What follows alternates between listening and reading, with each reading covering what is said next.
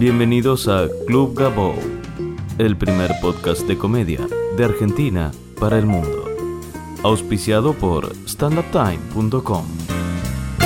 Bienvenidos al episodio 41 de Club Gabou. Muchas gracias a todos por seguirme en Twitter, arroba Gabou, y visitar la página web de este podcast, www.gabou.com.ar. Hernán de Lorenzi, el protagonista del episodio de hoy, es una de las personas claves en mi desarrollo como productor. Es el gerente de Cavern Club, la sala donde empecé a producir y todavía sigo haciendo distintos. ¿Por qué digo que es clave? ¿Por qué creo que es tan importante? Porque fue una de las dos o tres personas, uno de los dos o tres jefes que tuve en mi vida que me obligaron a mejorar. Esos jefes que valen la pena, esas personas, esos superiores que valen la pena, esas personas que cada función me hacían sentir como que eran una prueba. Esto me obligó a aprender rápido, a ser creativo, a tratar de ser eficiente con lo que tenía y a dar lo mejor de mí. Más allá de las diferencias que con el tiempo pudimos tener, nunca en mi vida voy me voy a olvidar la oportunidad que él me dio y todo lo que aprendí con él y gracias a él. Quería en, este podcast tener la opinión de, un dueño de una sala, saber eh, cómo se ve el negocio y cómo se ve el asunto desde el otro lado del mostrador. Además, Hernán es eh, periodista deportivo. Recibimos en Club Gabou a Hernán de Lorenzi.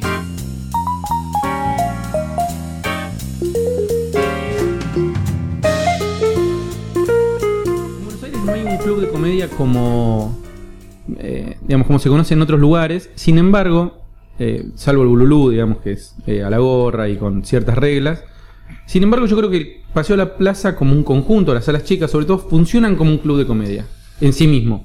Digamos, mm, mm, eh, con cada uno con su propia programación, pero funcionan con la lógica de un club de comedia. ¿Cómo es que uno entra en ese negocio?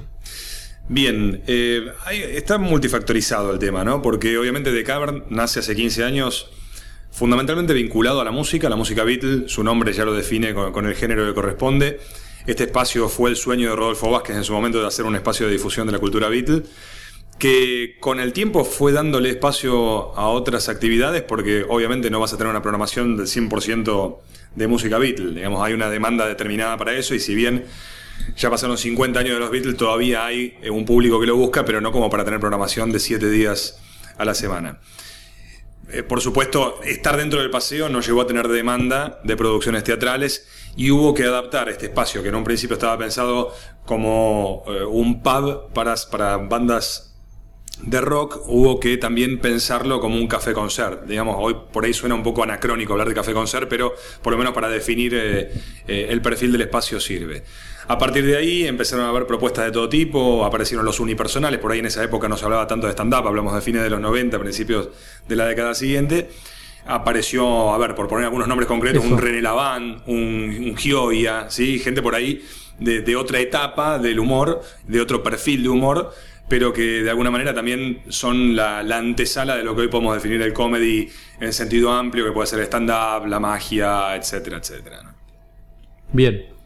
Ese es el, origen, el, primer punto, el primer paso. Vos viste aparecer el stand-up de cero. Acá empezaron a caer producciones de stand-up cuando recién empezaba el stand-up. Claro. Eh, ¿Cómo fue eso? ¿Cómo, ¿Cómo, era el principio? Y es el coletazo de lo que primero produce el paseo. Eh, digamos, yo no, tengo a ciencia cierta la data de dónde se origina el stand-up, pero todo arranca con cómico, con Weinreich, con toda esa movida que empieza a aparecer en la Neruda, me acuerdo, en los primeros momentos, eh, comienzos de la década pasada. Vos por ahí me podés ilustrar un poquito más en este aspecto puntual, pero eh, principio de los 2000 aparece cómico y, se hablaba de stand-up, pero nosotros no sabíamos de qué se trataba realmente. Pero, este, bueno, vos sabés muy bien que eso se masifica y que un montón de gente quiere ser un cómico más y empieza a buscar espacios alternativos para realizarlo. Porque obviamente montar una producción para 540 butacas es una quimera, lo es hoy, este, fuera de lo que es la superestructura, imagínate en, en esa etapa. Entonces empiezan a aparecer propuestas de este, segundo orden o por ahí, eh, no, no del perfil de lo que podría ser eh, Weinreich, pero sí una segunda o tercera línea. Y empieza stand-up argentino acá. Entiendo que sí. Yo, Fue el primer show de stand-up en The Cavern, que yo recuerdo. Sí, yo la, a ver, si vos me preguntás cuál es mi primera referencia de stand-up en The Cavern, es Gabriel Groswald eh, y sus este, derivados de sus productos, pero sí hay experiencias anteriores, claro, vinculadas a Oyoyoy, que era un humor temático judío maravilloso, que ahí estaba eh, Diego Weinstein, estaba Dalia, ¿no? Eh, One yo lo vi acá. Sebastián también. Pero digamos, cuando empieza a ser orgánico el tema del stand-up, era con Grosval, ¿no? Que empieza a traer producciones concretas, o, por lo menos la primera referencia de producción de stand-up es tuya, ¿no? De continuidad, sobre todo. Por ahí, de, expansión también de los miércoles con, con, Fer en el VIP y bla, bla, bla, bla, bla, bla. ¿Qué tiene que hacer hoy un comediante de stand-up si termina un curso, empieza a hacer funciones y dice, mira, mi, sueño y mi anhelo es estar en The Cavern, eh, me gustaría estar en esa sala o en alguna de las salas que tiene hoy? ¿Qué es lo que tiene que hacer? ¿Cómo procede? Es clave tener material, porque sin material, algo subido a YouTube, alguna referencia en la web, no, yo no programo nada hoy sin tener, a ver, uno ya conoce quiénes son las firmas, quiénes son los apellidos, hay gente a la que no le pedí material porque es una falta de respeto, ya son pesos pesados, son firmas dentro del género, pero para noveles necesitas sí o sí algo de material porque estás dando un escenario, digamos, que tiene que tener algún tipo de sustento. Por ahí la vara no es tan alta en determinados segmentos, eso está claro, digamos, hay espacios y espacios, ¿no? ¿Cómo es eso? ¿Cómo funciona? A ver, eh, no es lo mismo un sábado en horario central, no es lo mismo tener el espacio de distintos que por ahí, o sea, un martes, un miércoles, donde por ahí vos te permitís determinadas licencias de probar a gente que quizá no tenga tanta chapa o que no tenga tanta trayectoria, pero que su material te pareció potable.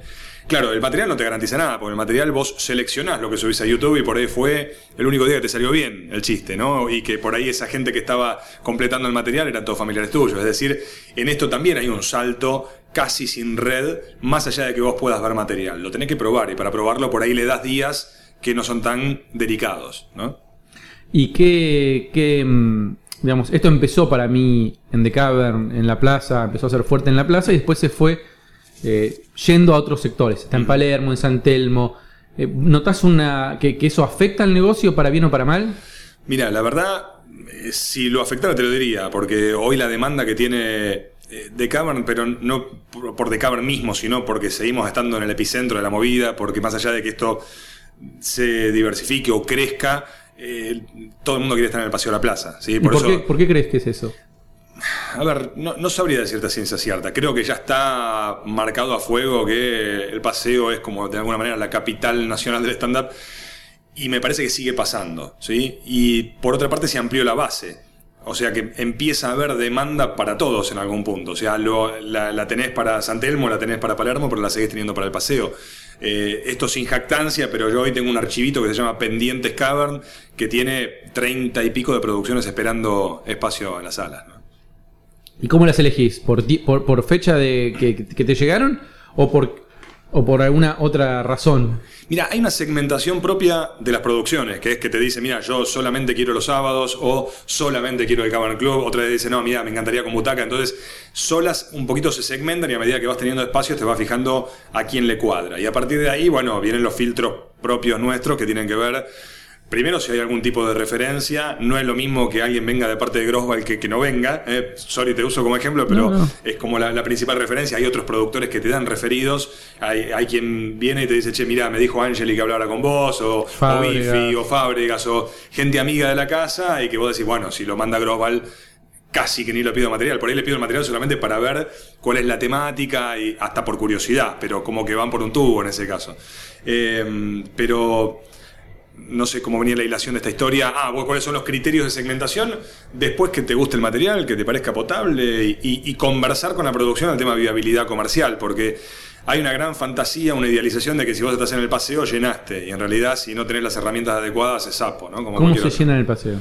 ¿Cómo se llena en el paseo? Tenés que tener o sustento mediático, es decir, o, estar... Eh, eh, anclado sobre un programa de radio, sobre tu propia participación en programas de televisión, casos muy concretos de sold out durante un par de temporadas montados en lo que fue la presencia de, un, de una comediante en un canal de televisión en el que antes no estaba, eh, y eso digamos le da una vuelta de tuerca eh, impactante o tener muy claro el manejo de la calle, muy atado al tema del volanteo y de cómo captar desde la calle y traccionar hacia, hacia la sala. Yo me acuerdo la última reunión antes de empezar eh, a producir Agraciados, que fue el primer show que produje acá, que te dije, antes de irme, te dice, Hernán, le digo, algo más además de volantear. Y vos me dijiste, si entendiste que hay que volantear, yo me quedo tranquilo. Y a partir de ahí, pero fue como, no me olvido más de esa, esa situación, digamos, el volanteo es fundamental acá. Claro. Excluyente, porque a ver, también hay una lógica comercial. Eh, quien nos escucha dirá, bueno, ¿por qué no hace publicidad? ¿no? Y, te evitas todo ese remo y, ese sacrificio, porque hay una lógica comercial de costo-beneficio en la que si vos tenés 70 butacas, 50 butacas, tenés que salir a pautar a Clarín, no hay forma de que recuperes esa, esa inversión. Entonces, tenés que ir a buscarla a la calle porque, a ver, o es cero costo o es bajo costo porque o lo, estás haciendo vos como, como actor o lo está haciendo alguien que no, no, no tiene equivalencia con pautar en Clarín o La Nación o lo que fuera. Bien. Em, en el, ¿Cuánto hace que hay stand-up acá? ¿10 años? ¿Cuánto hace que presentaste tus propuestas? No, no me acuerdo, no me acuerdo. Yo creo que estamos. 10 años por lo menos. O, estamos ahí llegando a los 10 años. Cambiaron algunas cosas. Sí. ¿sí? Por ejemplo, un cambio muy importante que notaron todas las producciones fue la, la utilización de seguro de sala. Claro que sí. Es un cambio en la política. Sí. Que la usan eh, otras salas, no es esto que claro. ¿Por qué fue el cambio de política? Mira, no, no hay ninguna duda de que no son tiempos fáciles en ninguna industria. Estamos entrando en una recesión, recesión con inflación, esto por ahí eh, puede parecer un juicio de valor eh, ideológico, en este momento es medio complicado eh, expresarse políticamente sin meterse en, en bolonqui, pero no está fácil para nadie el tema. Y también hay una cuestión de decantación que cuando vos estás planteando un seguro de sala, también estás alertando a los aventureros que por ahí no tienen el menor sustento de que la cosa va en serio en algún punto.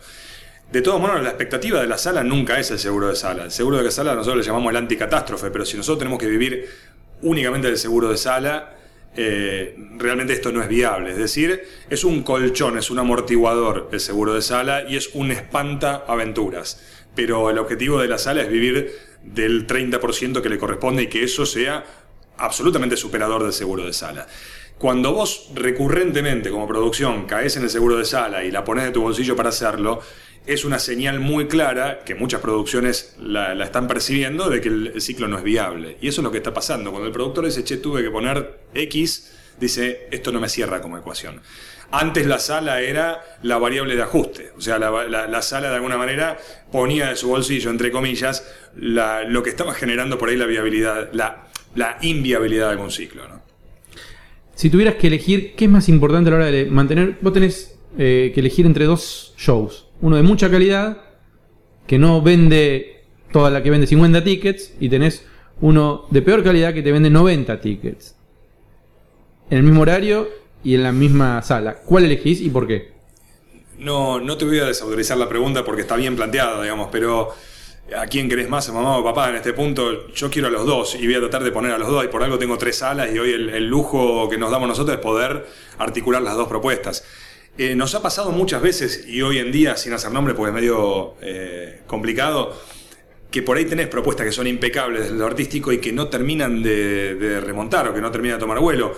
Y yo me involucro particularmente con esa producción para tratar de afianzar la parte comercial, para tratar de ajustar, para ver si están dándole en el clavo, porque no la quiero perder. Por supuesto no me voy a perder la que me garantiza sold out, pero que eso no va a ir en detrimento de la de buena calidad ni a palos. O sea, yo trato de no perderme ninguna producción buena y tampoco ninguna efectiva. Trato de que las dos estén en la programación.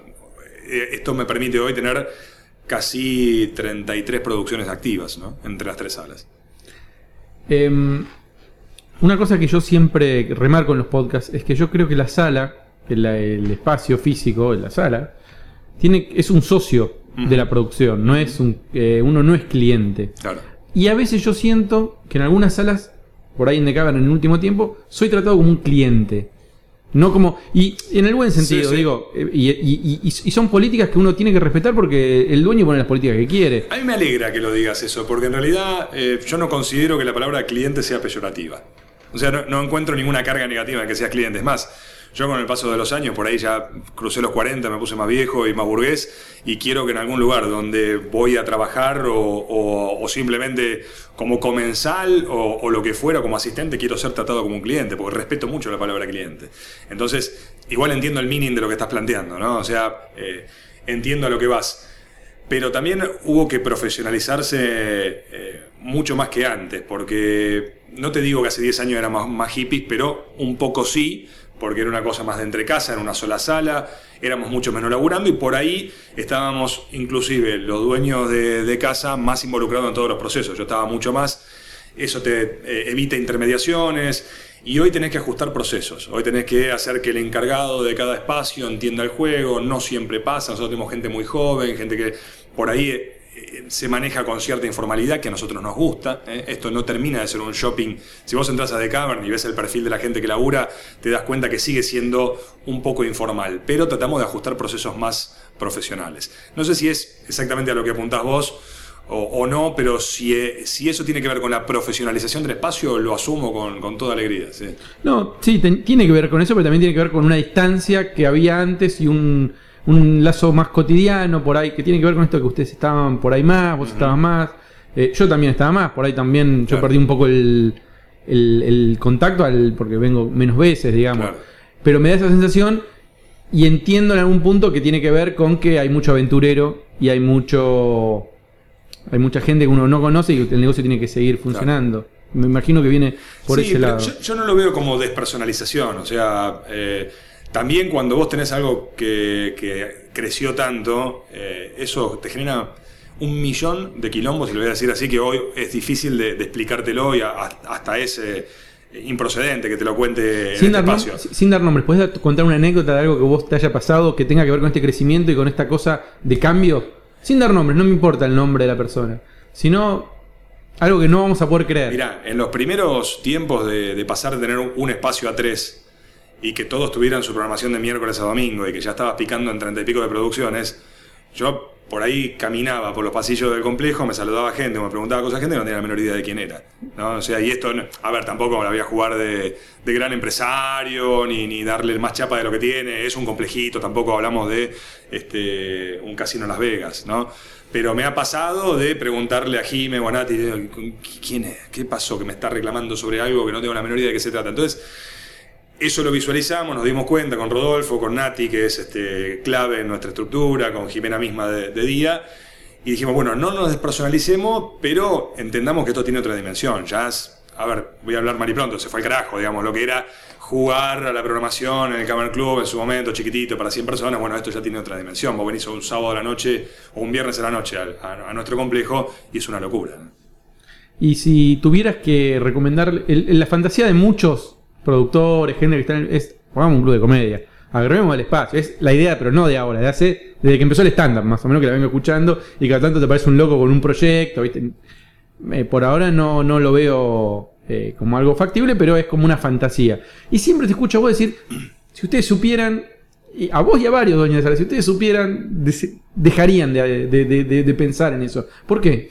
Porque es muy difícil hoy mantener un proyecto comercial y es muy delicado el tema gastronomía, muy delicado el tema gastronomía. No por nada, si vos recorres el mismo Palermo donde estás produciendo ciclos, caen como moscas los gastronómicos. Si vos ves las esquinas, ves, decís, este, uy, acá no estaba tal, acá no estaba cual, y ves este, venta, alquiler, caminando por Palermo, por citar un caso, y lo estás viendo inclusive en el centro, caen como moscas los locales.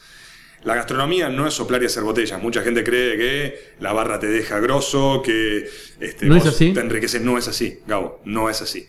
O sea, a ver, hoy de, de, de Cámara Buenos Aires viven sus dos socios, hay casi 40 personas trabajando, hay 30 y pico de producciones, pero no hay nadie que se esté llenando de plata por esto. O sea, no hay nadie que la esté pesando en bolso, ni cambiando, ni comprando euros o, dólares.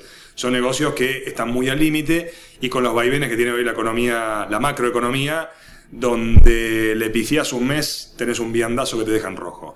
Eh, por ahí hay cosas que te tengo que contar y cosas que no debo contarte a nivel comercial, pero eh, este complejo puede ser superavitario en determinados momentos del año y hay momentos del año donde es deficitario. ¿sí? En la inteligencia, para que esa balanza de positivo, es donde asomamos la cabeza, pero no hay nadie haciéndose millonario con esto, pero bajo ni por las tapas. Si tuvieras que dar algún consejo a los pibes que están empezando y que quieren hacer un show acá, ¿qué cosas no tienen que hacer cuando están produciendo un show? ¿Qué, ¿Cuáles son los errores que vos decís, flaco, no podés estar haciendo esto o cómo hiciste esto? A, ver, porque vos viste mucho pasar. Entonces... No, el tema es eh, no convencerse de que el material es bueno hasta que la gente no te lo haga sentir bueno. El material es el show, no el monólogo. Claro, yo estoy hablando del material específicamente de lo que hacen arriba del escenario. No sé qué nombre técnico le pones vos. Sí, sí, no, el material, el material. Pero decir que el público no es bueno es este, un recurso absolutamente loser. O sea, si la gente no se ríe es porque el material no es efectivo, porque no camina, porque no sirve, replantealo ya y hasta replanteate tu propia vinculación con el género, porque si la gente no se ríe es porque no, no funciona. ¿eh? ¿Te tocó decirle a algún comediante alguna vez? Sí, claro. Mira, flaco, lo tuyo. Sí, claro. Sí, sí. Y es más, me pasó no quiero quemar a nadie, jamás quemaría a nadie, porque en esto también hay como, una, como un código, como por ahí puede tener algún profesional este, en lo que hace secretos, pero decirle, che, mirá, no, no, no camina esto, de sentarme, ver la, producción, ellos estar súper conformes, salir y decir, ¿te gustó? digo, mirá, la verdad, no, es una guachada, realmente es un papel muy complicado y vos lo asumís con mucha valentía porque lo haces sistemáticamente, cuando algo no te parece bueno, vos sos brutalmente honesto con esa. Bueno, yo trato. Así me putean. Trato de ser un poco más eh, delicado, pero cuando algo es muy malo, es muy malo y punto. Y lo saco de la programación. No tengo ninguna duda de hacerlo. ¿Hay algún. Eh, para el futuro del Cavern, ¿hay algún cambio que se esté vislumbrando que va a cambiar en algo lo que conocemos? Mira, por ahora hay algunos proyectos. Eh, hablar de expansión después de lo que hablábamos del contexto es propio de la locura que tiene Rodolfo y a la que yo me sumo, porque digamos, Rodolfo en esto es un aventurero en el buen sentido de la palabra, un tipo que eh, durante toda su vida ha invertido y va por más y, se la juega y, tiene un montón de proyectos que si te los planteara ahora diría hasta loco. Pero bueno, así con esa locura por la cual quiso poner un museo de los Beatles. Hoy el Museo de los Beatles fue nota internacional, salió en la CNN y vino a conocerlo Ringo Starr. Le pasan esas cosas a Rodolfo y yo tengo la suerte de estar trabajando con él, que su locura se transforma en cosas concretas y en esto que es un complejo y que nació como un pub. ¿Cómo es la relación con las otras salas chicas del Paseo de la Plaza? Mira, con eh, Colette hay una cordialidad distante, no, no tengo mayor relación con Oscar, a Estela apenas la conozco, pero siempre de mutuo respeto. Alguna vez nos ha convocado el gerente comercial del paseo y en la mesa encontramos más afinidades que, disensos. Distinto por ahí es el caso de la terraza. Terraza se maneja con códigos completamente distintos. Eh, a ver, ninguno es una carmelita descalza, ni nadie le puede pedir conducta a nadie, pero eh, la, forma de, de, manejarse, no digo internamente con sus producciones, porque es cosa de él y de quien le compra el lugar, pero de la forma de convivir con las otras salas, me parece que Terraza deja mucho que desear. Em, ¿No tenés una anécdota para contar de, algo bueno que te haya pasado en estos últimos 10 años con el stand-up? ¿Algo que te haya sorprendido, que haya superado tus expectativas? ¿De un comentario, de una reflexión, de algo que te pasó, que te dijo tu germu, o un familiar, o algo que viste, que dijiste, eh, o un comediante que vino en algún momento y te dijo, la verdad, te quiero agradecer, o, eh, algo, algo que algo que nos puedas dejar que, que, connote eh, la alegría por haber hecho esto. Porque la verdad que trabajar en estos espacios es mucho esfuerzo. El que viene acá un sábado y ve un show y qué sé yo, y se come unas papas fritas y se va a la casa, no se da cuenta que hay un laburo de toda la semana, de empleados, de mm. quilombo y de qué sé yo, y que es muy ingrato en muchas ocasiones. Pero tiene momentos de mucha gratitud. La, la gratitud está dado por la risa. Vos pensás que hay gente que trabaja en un millón de cosas en la que no se ríe nunca, de la que jamás se va a reír, que la padece, que la sufre, que es un dolor de huevos ir a ese trabajo. Y la verdad que, a ver, yo ahora estoy más de día administrando que, que de noche en la sala, pero yo cada vez que que me siento a ver alguno de los espectáculos, fundamentalmente los que están más asentados. A mí me sigue pasando, y esto no es por condescendencia con vos, yo me siento a ver a Celsi y los chistes de Celsi los escuché, ¿cuántas veces? 100. Pero me pasa a mí. Y yo lloro de risa con Celsi. Y viene mi mujer, que viene por ahí una vez, cuando dos bebés está, que no puede verlo, y viene una vez por año, y se le caen las lágrimas. Y yo me siento orgulloso de que mi gente eh, eh, lo sienta de esa manera, lo recomiendo, digo a mis amigos, le digo, venía a ver a este, a ver, lo pongo a Celsi porque es este, un tanque del humor, digamos, pero me pasa con un montón de producciones que, todavía me hacen reír y yo eso lo pondero, eso lo valoro. Yo trabajo en un lugar donde puedo disfrutar, reírme y pasarla bien con el producto que le estamos ofreciendo a los clientes. Bueno, muchas gracias, Fernando, por. Un placer. voir les comédiens, voir les musiciens. Voir les magiciens qui arrivent bien, voir les comédiens, voir les musiciens, voir les magiciens qui arrivent. Les comédiens ont installé leur tréteau, ils ont dressé leur estrade étendue des calicots. Les comédiens ont parcouru les faubourgs, ils ont donné la parade à grand renfort de tambour. Devant l'église, une roulotte peinte en vert, avec les chaises d'un théâtre à ciel ouvert. Et derrière eux